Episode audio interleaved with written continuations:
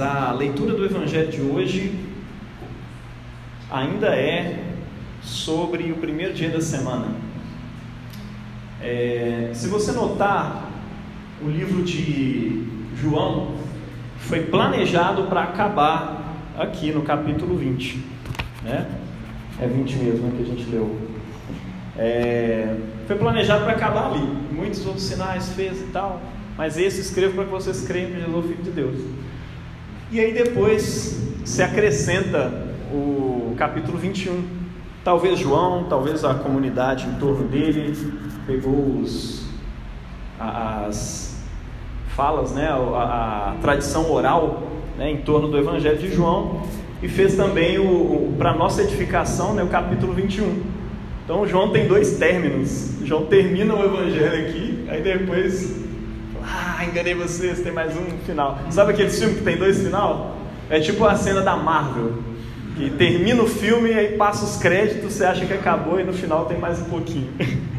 João faz isso. Eu gosto de comparar os evangelhos com, com filme, com série, porque esse era o filme e a série da época. A literatura sempre foi o, o filme e a série da época. Eu vou te falar uma coisa: nunca uma série ou um filme vai ser tão rico quanto a literatura. Porque a literatura faz você entrar ali e viajar de um modo que, enfim, cara, não tem, não tem outro nível.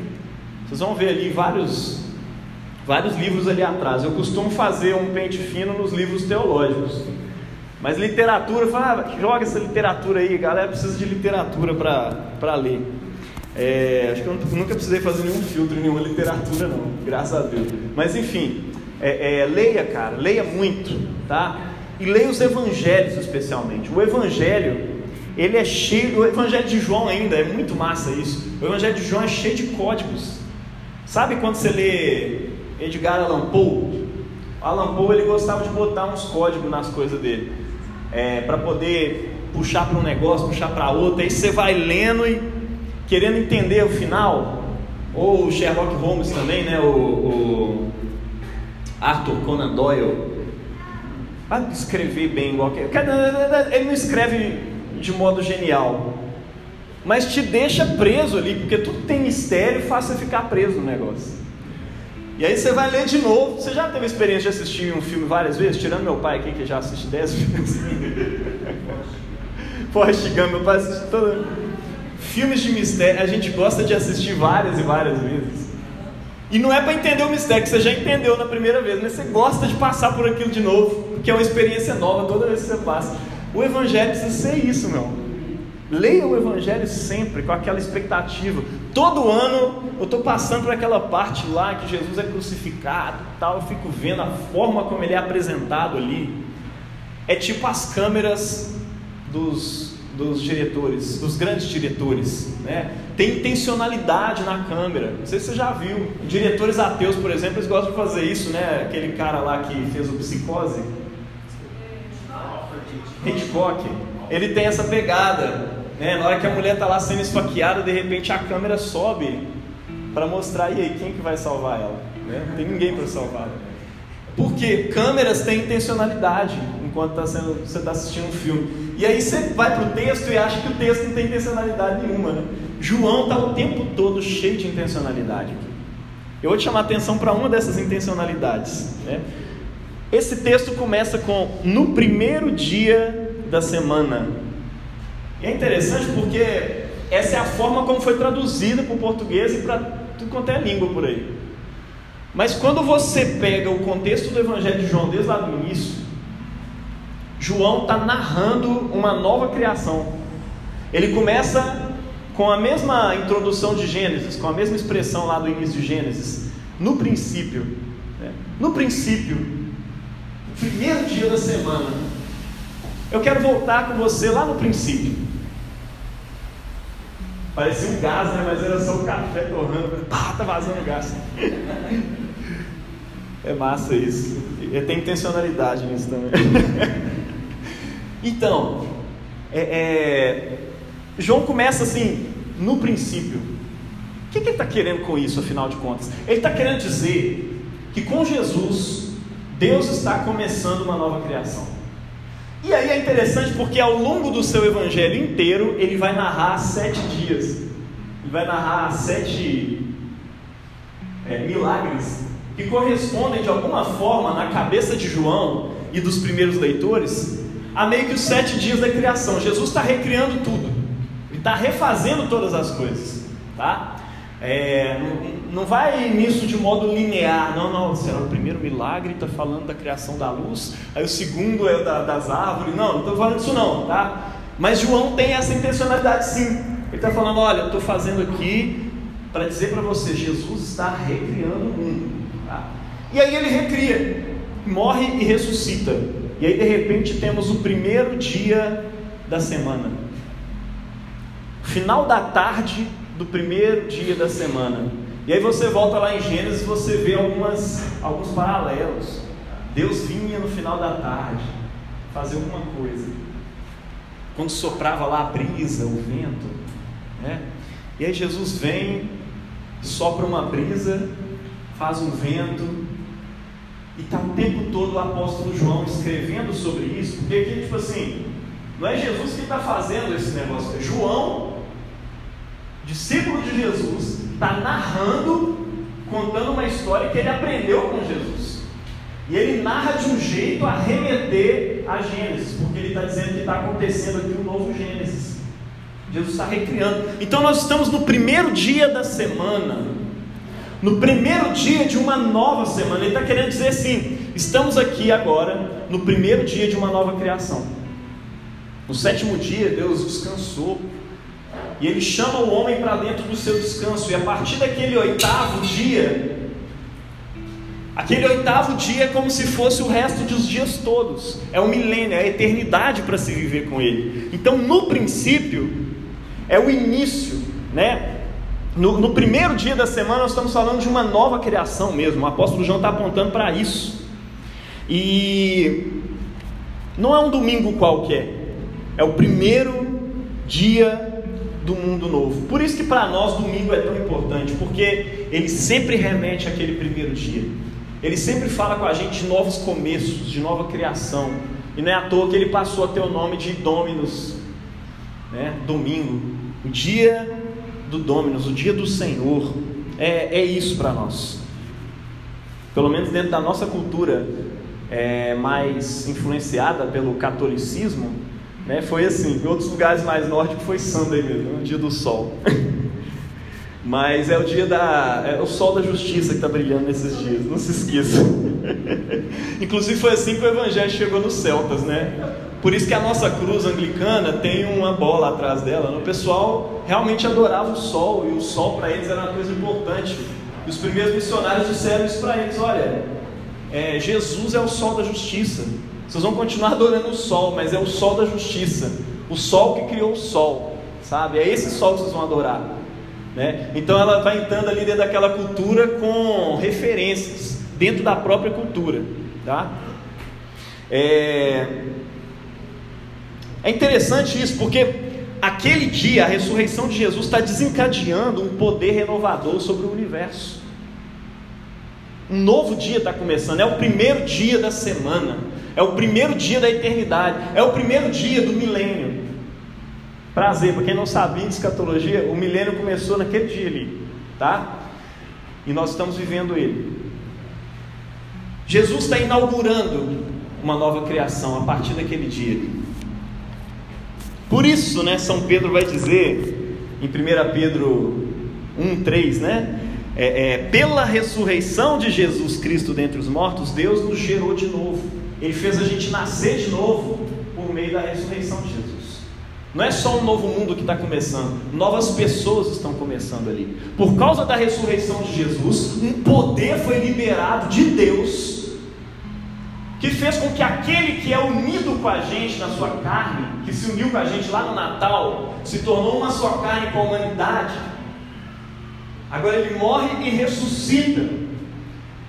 E essa ressurreição de Cristo libera o poder, destrava o poder de uma nova criação na terra e no seu coração também, nas nossas vidas também. Um novo dia começou.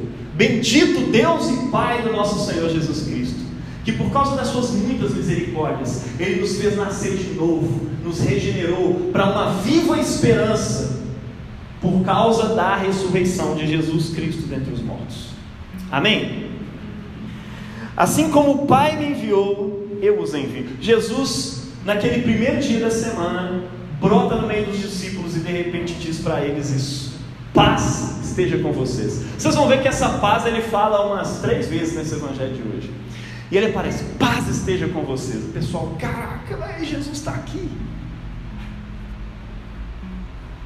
E aí ele mostra as mãos, acostuma os discípulos com aquilo ali e fala de novo: paz esteja com vocês. Ele faz um novo começo, ele faz um novo cumprimento. E aí, nós temos no Evangelho de João, tem gente que fala, ah, não, a grande comissão está só lá em Marcos 16 e está lá em Mateus também, e tem um, de um jeito um pouco menor lá no livro de Lucas também. Não, nós temos a grande comissão aqui. E nós temos também um Pentecostes aqui, porque João ele resume tudo de uma vez. Ele pega o livro de Atos e transforma ele num versículo. ele pega lá o, o, a, o, derramamento do Espírito. Não sei se você já leu isso. O pessoal que fica viajando nas teologias aí deve ter, é, é, deve ter visto isso já. Né? Mas você tem um Pentecostes é, é, lucano, que é aquele Pentecostes lá de Atos capítulo 2, e você tem um Pentecostes joanino. João também narra um Pentecostes. E a forma que João e a comunidade em torno do Evangelho de João e da pessoa de João entendia que Jesus tinha enviado o Espírito Santo foi nesse dia que ele vem e sopra sobre eles, né? E faz uma grande comissão baseada no poder do Espírito Santo. Porque tudo que a gente faz aqui é no poder do Espírito Santo, né? Vamos na paz de Cristo, não sei o que, no poder do Espírito Santo. E aí eu costumo orar também, Pai, concede um verdadeiro arrependimento né, para que a gente possa se arrepender e dar-nos a graça de viver diante de Ti em novidade de vida pelo poder do Espírito Santo. Tudo no poder do Espírito Santo, porque é Ele que te dá esse poder de uma nova vida. É o Espírito Santo que é a pessoa da Trindade que vem e entra dentro de você. Ele é o sopro de Deus em nós, que conecta a gente, que faz da gente parte da família trinitária, parte da Trindade. Então, Jesus começa aqui uma grande comissão também, né? Está dizendo: olha, assim como o Pai me enviou, eu também envio vocês. Como assim, assim que o Pai. Como é que o Pai enviou Jesus para começar? O Pai está em missão desde Gênesis, quando ele criou Adão, ele cria Adão para coisas, ele não cria só para ficar lá contemplando bonitinho, não, cria Adão para fazer coisas. Cuida dessa terra, enquanto você cuida dessa terra, eu sou glorificado. Ele coloca Adão como uma imagem dentro de um templo que ele acabou de criar, e esse templo é a terra inteira. Adão e Eva juntos ali, homem e mulher, sacerdotes da criação, ambos ali para cuidar daquela criação. Deus tem propósitos com as coisas.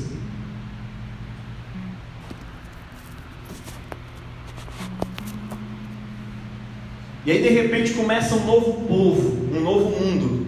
E Jesus está dizendo para eles aqui: olha, vocês continuam trabalhando, vocês vão continuar a minha missão. Assim como o Pai me enviou para poder implementar o seu reino, eu vos envio a vós. Sabe por quê? Vocês não entenderam. O que eu fiz aqui destravou a nova criação. Mas eu estou aqui em Jerusalém, na Judéia, em, Jerusalém, né? E já andei um pouco pela Galiléia ali com vocês, mas olha só, tem um mundo inteiro para ser alcançado. Eu sozinho, como uma pessoa, não vou dar conta. E eu quero, e Deus gosta de trabalhar comigo e com você. Deus não trabalha sozinho, Ele gosta de colocar você no negócio, Ele gosta de dar honra, de compartilhar da missão dele. E a gente gosta de chamar isso de missiodei, né? Deus o nosso Deus é um Deus que está em missão. Jesus vem em missão. E aí de repente ele vai subir aos céus e ele finaliza. Interessante lembrar que o apóstolo João, o apóstolo João está querendo terminar o livro de João aqui. Então ele está dizendo isso: olha, Jesus está indo embora. E ele está deixando uma grande comissão com os discípulos. A mesma coisa que eu fiz até agora, vocês vão continuar fazendo no poder do Espírito Santo. Está dando para entender? Está todo mundo comigo aí? É isso que Jesus está querendo fazer comigo e com você aqui. No poder do Espírito Santo, eles são encarregados de dar essa continuidade à missão. Porém, agora de forma muito mais ampla e mais poderosa, de forma católica. Católico significa total, tá? Você lembra daquele texto que Jesus falou alguns capítulos atrás, que aqueles que crescem nele fariam as obras que ele fez e as fariam maiores ainda? Tem gente que fala assim: ah, então se Jesus ressuscitou um morto, eu vou ressuscitar dois. não é isso, não, meu irmão. Ele está falando sobre a igreja fazer uma obra muito mais ampla do que a que ele fez. Está entendendo? Aquilo que eu estou fazendo agora vai, vai ter uma amplitude cabulosa, vai espalhar pelo mundo inteiro. E vocês são os responsáveis por isso. Vocês são os embaixadores desse reino que eu acabei de inaugurar, tá? Há um novo desafio aqui, que é anunciar o reino para a gente que nem esperava o reino, porque aquele pessoal para quem ele pregou, tudo estava esperando um reino acontecer, né? Pô, a gente está esperando o reino, ele vem, olha, o reino de Deus chegou. Mas qual o sentido de chegar na, na galáxia e falar, o reino de Deus chegou? Ué, estava nem sabendo que reino é esse. Agora é um desafio. Você tem que começar do zero, explicar para as pessoas que existe um reino de paz, se conectar com as esperanças que existem em cada cultura, para poder apresentar Jesus como o foco da esperança que eles têm no coração. Apresentar Jesus como Filho do Deus Todo-Poderoso, que de alguma forma se manifestou cada uma dessas culturas não sei se você já viu lá o Fator Melquisedeque, o livro de Dom Richardson. Ele fala muito sobre isso, né? Como é que Deus de alguma forma se revelou em cada cultura. Sempre tem um ponto de contato, sempre tem um link. E agora o desafio dos discípulos é irem pelas nações. Em Mateus ele vai falar a palavra etnia, etnia. Ó, vocês vão para cada etnia. Vocês têm a responsabilidade de pregar para todas elas. E fazer com que todos sejam meus discípulos. tem um novo desafio. É muito mais amplo. De repente os discípulos será que eu vou dar conta disso? Não, você não vai dar conta disso, mas você vai no poder do Espírito Santo. Eu vou te dar esse poder. Sou eu que estou fazendo. Eu só quero que você se permita ser usado como instrumento nas minhas mãos. São Pedro vai dizer para a gente nessa segunda leitura de hoje que, como parte desse novo mundo, a gente se sente estrangeiros. Você é uma nova criatura, foi criado para uma nova criação. Amém? E a nossa sensação nesse mundo precisa ser essa: sensação de estrangeiro, sensação de Israel na terra lá da Babilônia. Israelitas na terra da Babilônia ficavam assim, se sentindo estrangeiros o tempo todo. A cultura não é a mesma. O que rege as minhas atitudes, as minhas ações, é um código que foi implantado no meu coração por Deus, por Moisés, pela Torá. E eu estou aqui numa terra estrangeira. Esse povo tem costumes diferentes. Nós somos estrangeiros nesse mundo agora. Eu e você fomos implantados, enxertados na videira verdadeira que é o Messias, Jesus Cristo. Por isso que o, apóstolo Pedro ele vai dizer isso lá em 1 Pedro 1, nos versículos 1 e 2, né? Eleitos, vocês foram eleitos, ou seja, vocês fazem parte agora do povo eleito, pela santificação do Espírito Santo. Veja como é que esses textos estão conectados. Vocês foram eleitos pela santificação do Espírito Santo para, sempre tem um para, para obedecer a Jesus e participar da bênção da aspersão do seu sangue, ou seja, para ser purificado, santificado por Ele. Tanto nesse sentido técnico de ser separado, ser um povo separado para Deus, quanto nesse sentido de uma santidade moral também. Olha, eu estou te separando aqui para ser meu povo. Você vai ter um andar, você vai ter um proceder que é santo. Eu estou te chamando para isso. Eleitos, obrigado, Pai, isso é coisa de eleito. Eleitos por Deus. Você imagina, cara, Deus de repente votando em você?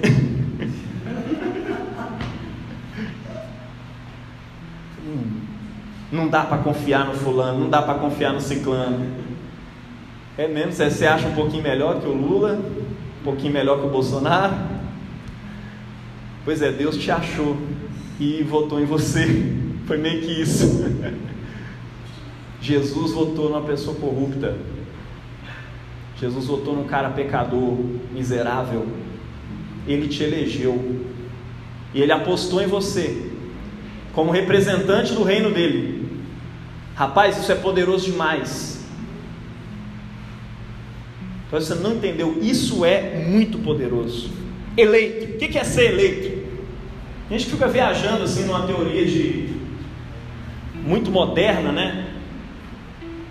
Para quem conhece aí os filmes de viagem no tempo, eu voltei lá no passado e tal, aí lá na eternidade Deus pensou especificamente em mim, você eleito. O que, que o povo está falando aqui sobre eleição, cara? O apóstolo Paulo, quando ele usa esses termos, ele está falando a respeito do povo escolhido de Deus, o povo de Israel. Tá? Ele está dizendo, ó, eleito, quando ele chama a igreja de eleito, alguém que não é israelita, ele chama de eleito, ele está querendo dizer que agora você deixou de fazer parte das outras nações e se uniu ao povo eleito, ou seja, ao povo separado para ser sacerdote de Deus. O apóstolo Pedro vive usando essa linguagem.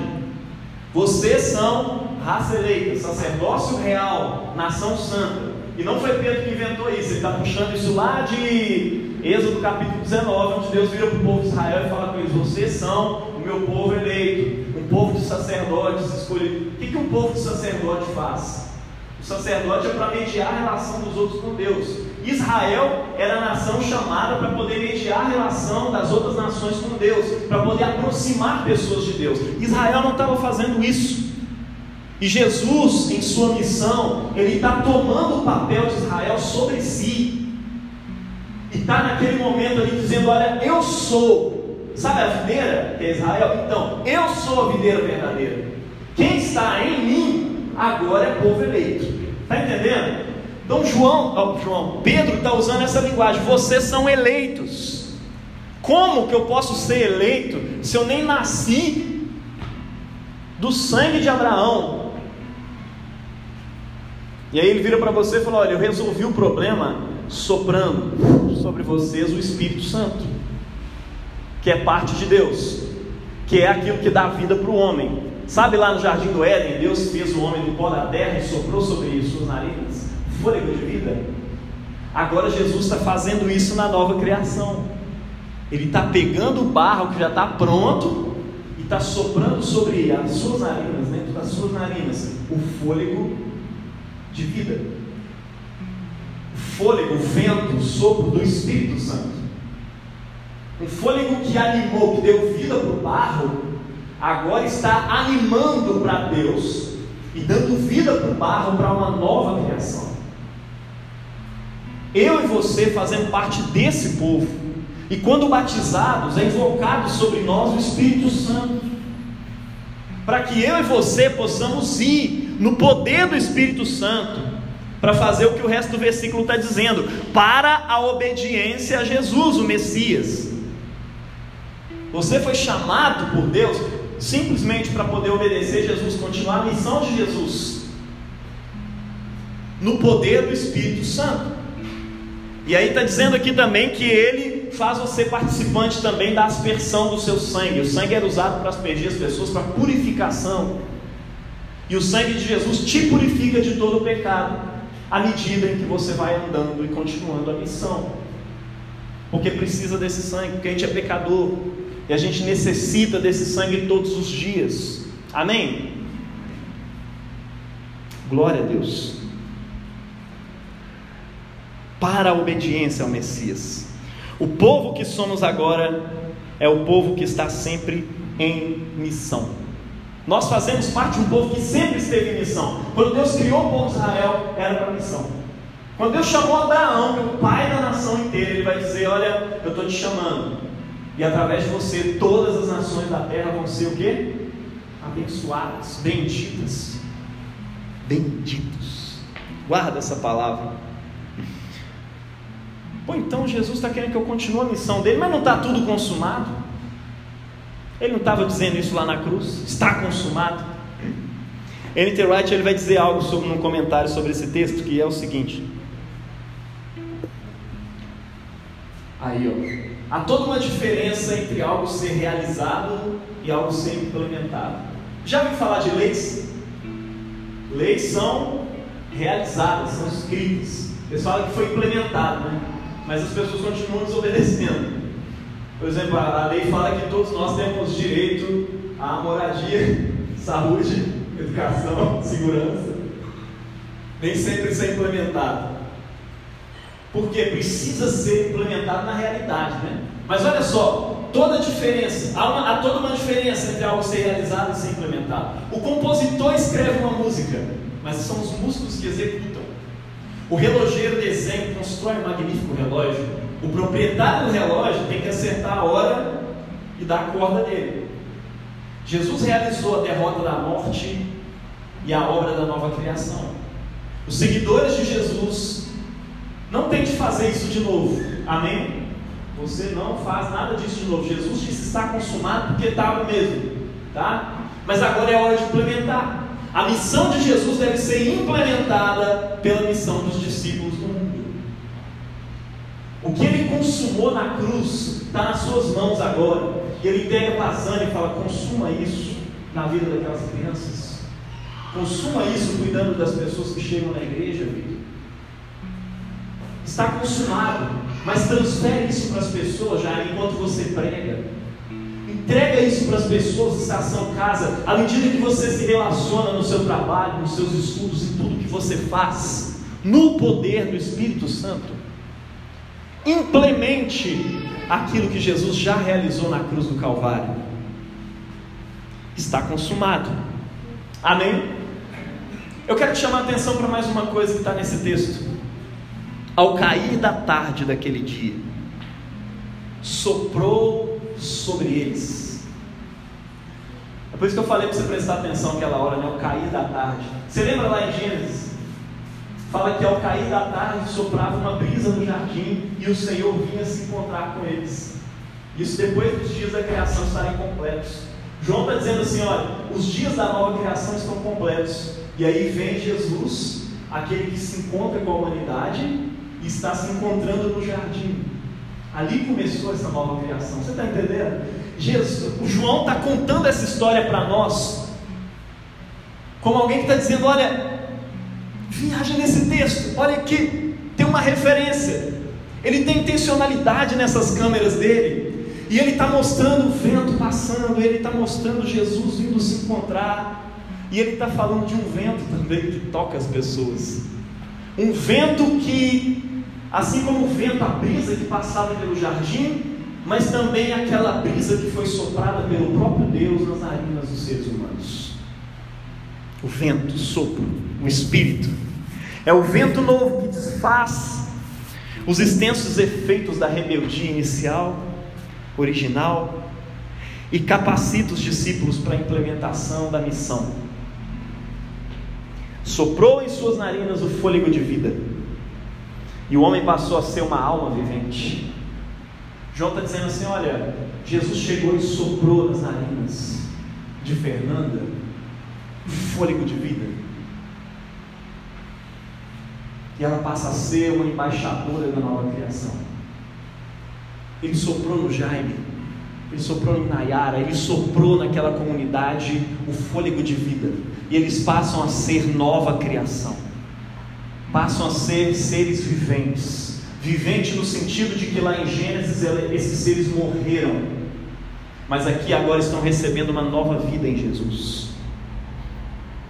Jesus está oferecendo também ao mundo, por intermédio deles, uma nova vida. Através de vocês, uma nova vida vai chegar para esse mundo. Porque hoje é o domingo da missão, é o domingo que você está sendo tocado por Jesus. Talvez pudesse ter usado esse, esse termo hoje, né? Empoderados. A mensagem do empoderamento. Jesus está te empoderando para levar nova vida para o mundo. Glória a Deus. Empoderando pessoas fracas, que em si mesmas não têm poder nenhum para servir a Jesus, para ser soldado de Cristo. Imagine uma pessoa é, sedentária igual eu, de repente ser chamada para servir no BOP. Agora você vai correr. Você vai entrar no lugar, vai ter que abaixar e levantar. Nossa, só de falar de abaixar e levantar, irmão, já desanimei. e aí de repente, nossa, você vai ter que servir no exército, tal lugar assim, assim. Caraca, será que eu vou dar conta? Não, não, eu tenho um poder aqui que eu vou injetar em você. É isso que Deus está fazendo. Ele está pegando pessoas fracas e está injetando um sopro nas arenas delas. Esse é o Pentecostes antecipado para vocês hoje, né? Jesus está oferecendo ao mundo essa nova criação através de vocês. O sopro que eles receberam, eles deveriam lançar sobre os outros. Esse sopro deve ser soprado sobre as pessoas através de você e de mim. Jesus está oferecendo isso ao mundo. 1 Pedro 3 e o 8 vai dizer que Deus nos regenerou, embora nós não tenhamos visto. Você já parou para pensar isso? Pedro está falando, ó bendito Deus e Pai de nosso Senhor Jesus Cristo, que nos regenerou para uma viva esperança pela ressurreição de Jesus dentre os mortos. Aí você fica assim, tá bom, Pedro que viu Jesus, beleza, ele ficou renovado, cheio de esperança, mas eu nunca vi. Qual? Como é que eu posso ser renovado para essa nova criação, afinal de contas? Como é que eu posso ser realmente assim tomado por essa esperança? Mas Pedro está falando não é só sobre quem viu Jesus, não, ele está falando com o público que nunca viu Jesus na vida. Falou que Deus nos regenerou. E lá no versículo 8 ele vai dizer: Embora não tenhais visto, o amais, e mesmo não o vendo, vocês creem nele. O evangelho de hoje ele continua.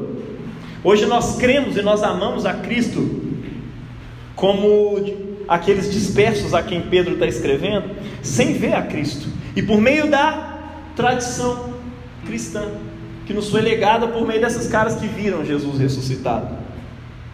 Ou seja, essa tradição, essa continuidade da missão, legou o que nós somos hoje. E é um chamado para nós hoje também.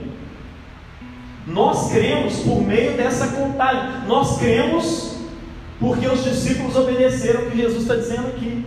Olha, vocês me viram, beleza, agora vão. O poder do meu Espírito em missão. Façam a mesma coisa que eu fiz. Deem continuidade ao meu trabalho nesse mundo. Para que mais pessoas creiam, sejam, se, tornem, se tornem discípulos. Não queira você fazer igual Tomé, não, se eu não ver, eu também não vou crer, não. Sabe por quê? Existe uma bênção especial em participar, em crer por meio dessa tradição que nos foi legada. Ia ser o outro nome desse sermão, mudei três vezes, duas vezes. Embora não tendo visto o a mais. Caras, nós não vimos Jesus com tudo amamos. Nós não vimos Jesus com tudo cremos. E recebemos em nossa vida o poder da nova criação. Grande parte dos mártires da história da igreja morreram sem nunca terem visto Jesus. Por quê? Porque existe um poder especial em crer em Jesus, mesmo sem vê-lo. Eu e você não precisamos ver para crer nele. Tomé não viu. E ele não confiou naquilo que Jesus mesmo disse para os discípulos: conta para os outros. Vão em missão, façam o que eu fiz, anuncie o reino no poder do Espírito. E aí Tomé não quis participar dessa coisa que Jesus tinha mandado. Ele falou: se eu não vi o sinal dos pregos na mão dele, e ali não puser o meu dedo e não puser a minha mão no seu lado, de modo nenhum acreditarei. Jesus repreende essa falta de confiança de Tomé. Ele fala com ele assim: porque você me viu, você creu? Olha só, bem-aventurada é a estação casa, aqueles que não viram e creram. Bem-aventurado é você, meu irmão, que não viu e creu. O Evangelho de João está sendo escrito para pessoas que não viram e creram, por alguém que viu. Existe um poder especial de Jesus, tem uma bênção especial, e quem declara ela é Jesus mesmo. Aqueles que não viram e creram são mais bem-aventurados ainda, Tomé. Foi mal, eu sei que você é apóstolo, mas Vitor é mais bem-aventurado. Ivanilda é mais bem-aventurada. Ela não viu, mas creu. E mesmo não tendo visto, ela ama Jesus. Meu irmão, quanto minha mãe me transmitiu amor por Jesus, temor de Deus no coração. Eu não tenho dúvida de que ela ama Jesus. Tem hora que a gente fica tentando fazer uma, uma análise mental para ver se a gente acredita mesmo. Mas a gente crê por tradição. Você faz isso quando você está lá fazendo aquelas fórmulas científicas lá na química, na física. É interessante, né? A gente só pega aquelas leis, acredita nelas e continua a ciência. Você nunca para para não, será que é verdade mesmo? Essa lei de Newton? Não, talvez não seja. Eu vou analisar aqui. Mas com a Bíblia e com a tradição cristã você quer fazer isso. Né? A gente desrespeita dois mil anos de tradição e fala, ah não, se eu não ver, se eu não fizer aqui a prova por A mais B, peraí, meu. Não faz isso com a ciência. Você está fazendo até com as ciências humanas. Você deveria ter um pouquinho mais de crítica. Porque seres humanos não funcionam como elementos da natureza. Você deveria realmente ser um pouco mais crítico. Mas é interessante como é que até coisas que, que têm necessidade de mais crítica são transformadas hoje em tradição.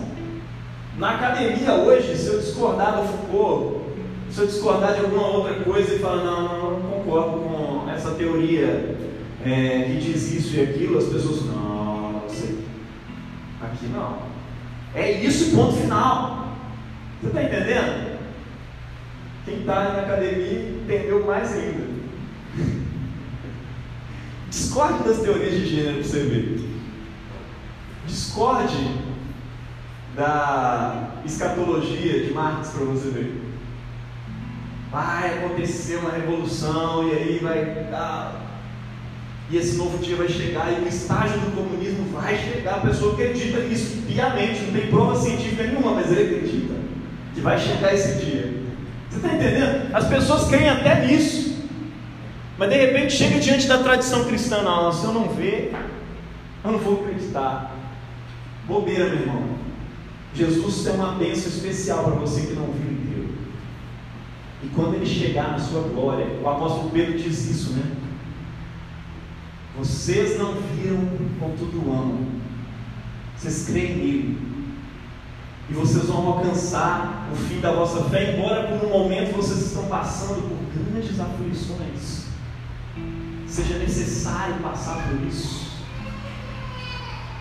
Essas grandes aflições vêm, elas acontecem, e vocês estão suportando elas, e elas vão reverberar para vocês no final dos tempos em louvor e grande glória no aparecimento, na parousia de Jesus. Quando ele chegar, esse sofrimento que você teve, esse sofrimento que você suportou pela fé nele, mesmo sem tê-lo visto, vai ser reverberado em louvor e grande glória a Deus. Isso é maravilhoso. Há uma bênção especial para você que crê nele.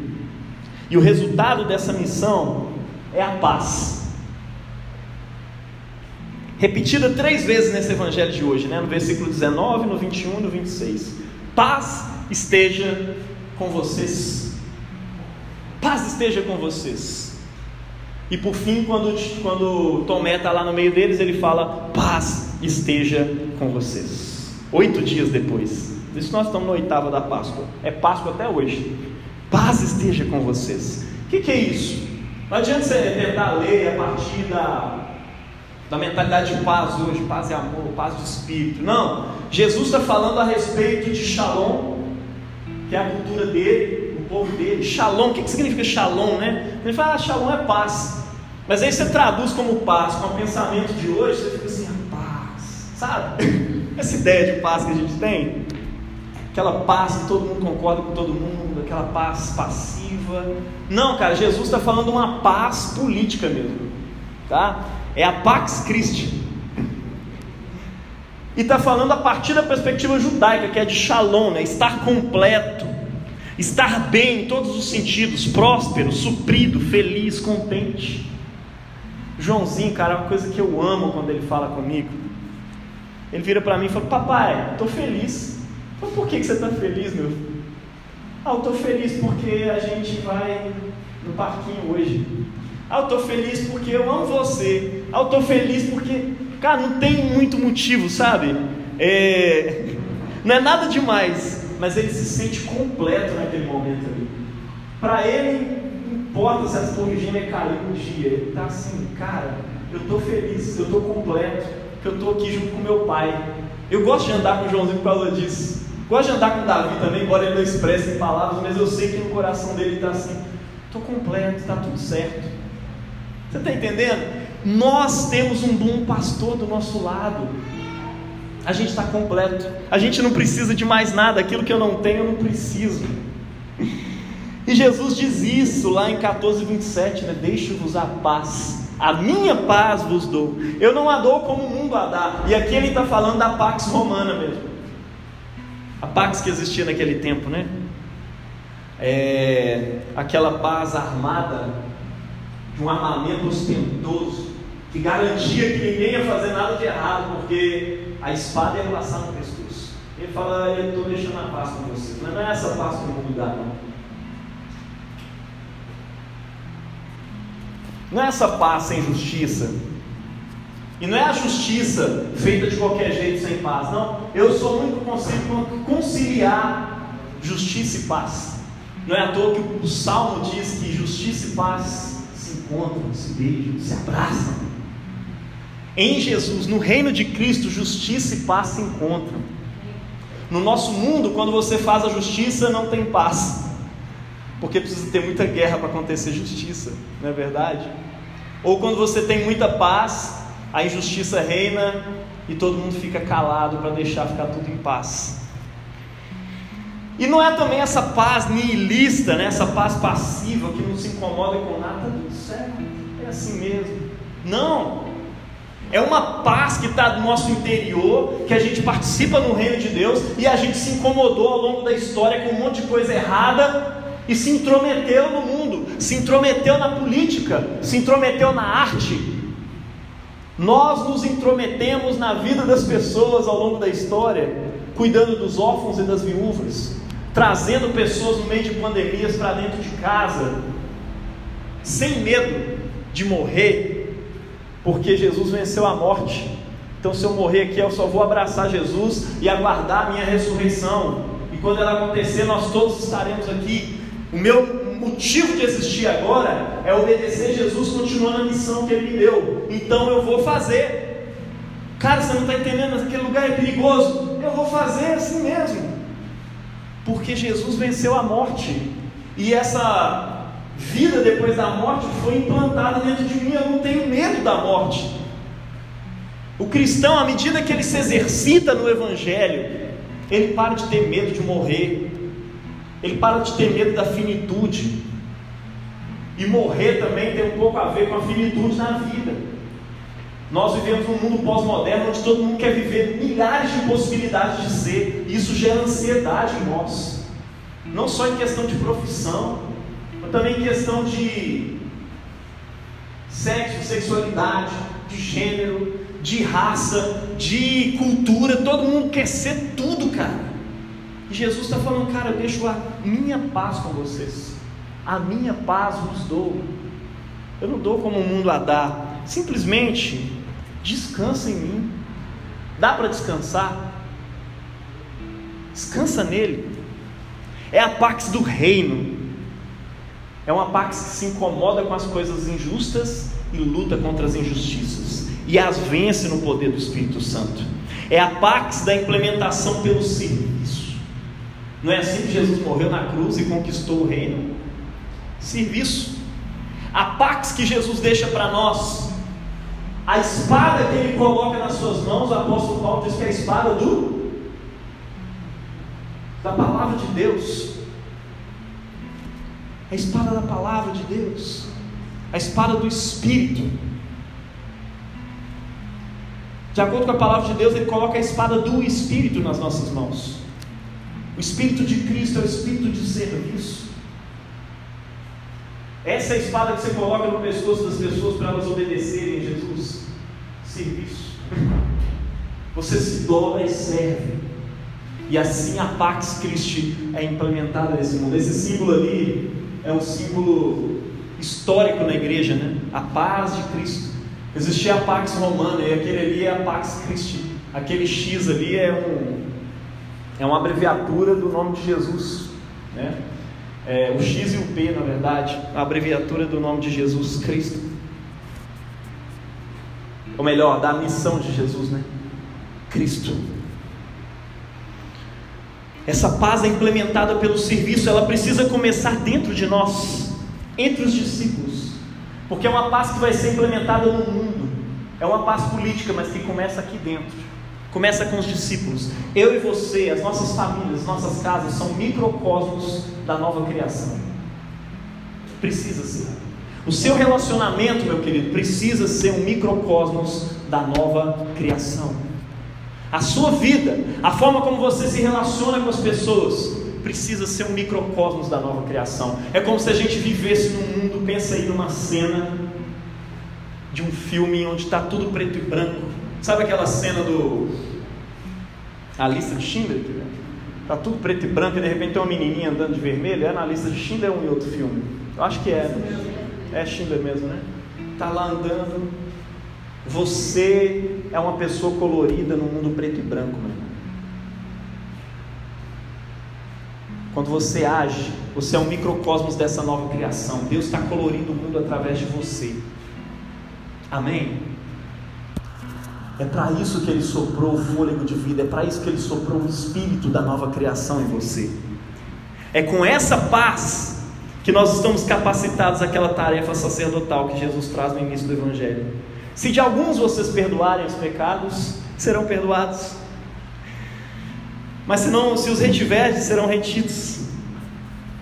Interessante que antes só Cristo perdoa pecados, né? Aí de repente ele está chamando você, olha, agora você vai perdoar pecados em meu nome. Poderoso isso. A igreja faz isso. A reconciliação, a paz com Deus é a sua missão. Você foi chamado para aproximar pessoas de Deus. Cada um com a sua função no reino está aproximando pessoas e realizando a paz de Deus. E aqui na igreja, cada um no louvor, na comunicação, no evangelismo, na rua, está realizando paz com Deus nas pessoas. Os pastores batizam em nome de Cristo, né? batizam as pessoas em Jesus e declaram o perdão de Deus à igreja todos os Todos os domingos a gente está aqui declarando o perdão de Deus, lembrando vocês que vocês são perdoados por Cristo. Nós vivemos a cultura do perdão, nós trazemos o perdão de Deus para as pessoas e recebemos esse perdão em nós, porque recebemos também as bênçãos da aspersão do seu sangue em nós. Nós somos representantes de Cristo e, como representantes de Cristo, o que eu e você fazemos é reconciliar pessoas com Deus, trazer pessoas à paz de Deus. Isso é para quem vive a cultura do perdão, ou seja, para quem é igreja, né? A partir do momento que você deixa essa cultura de lado, assim como Israel deixou, você para de cumprir o propósito sacerdotal. Né? Nosso chamado é anunciar em nome de Deus e por meio do Espírito Santo a mensagem de perdão a todos os que creem em Jesus. Eu e você somos chamados para dizer: existe perdão para você, meu irmão. Existe perdão para você, minha irmã. E é nosso chamado também advertir o mundo de que o pecado é uma doença mortal e que permanecer nele traz morte. Não é porque a gente não vai com a cara das pessoas, não é porque a gente não ama as pessoas, mas é porque essa é a mensagem do Evangelho, essa é a mensagem de Jesus também. Faz parte para um mundo desnorteado e confuso. Quem está pronto para isso? O apóstolo Paulo vai dizer isso em 2 Coríntios, né? Porque para Deus somos o bom cheiro de Cristo, nos que se salvam e nos que se perdem. Para estes, certamente cheiro de morte para a morte, para aqueles cheiro de vida para a vida. E para essas coisas, quem é idôneo? Quem está pronto para elas? O apóstolo Paulo está respondendo igual João: ninguém está pronto para perdoar e reter pecados. Como João, ele nos dá essa resposta. Ninguém está capacitado para isso. Mas Deus nos capacita isso. Por intermédio do Espírito Santo. Amém? Deus te chamou para reconciliar pessoas com Ele. Reconcilie pessoas com Deus. Traga as pessoas para dentro. Você é chamado como um povo de sacerdote. Seja sacerdote, seja sacerdotisa. Em nome de Jesus. Vamos orar?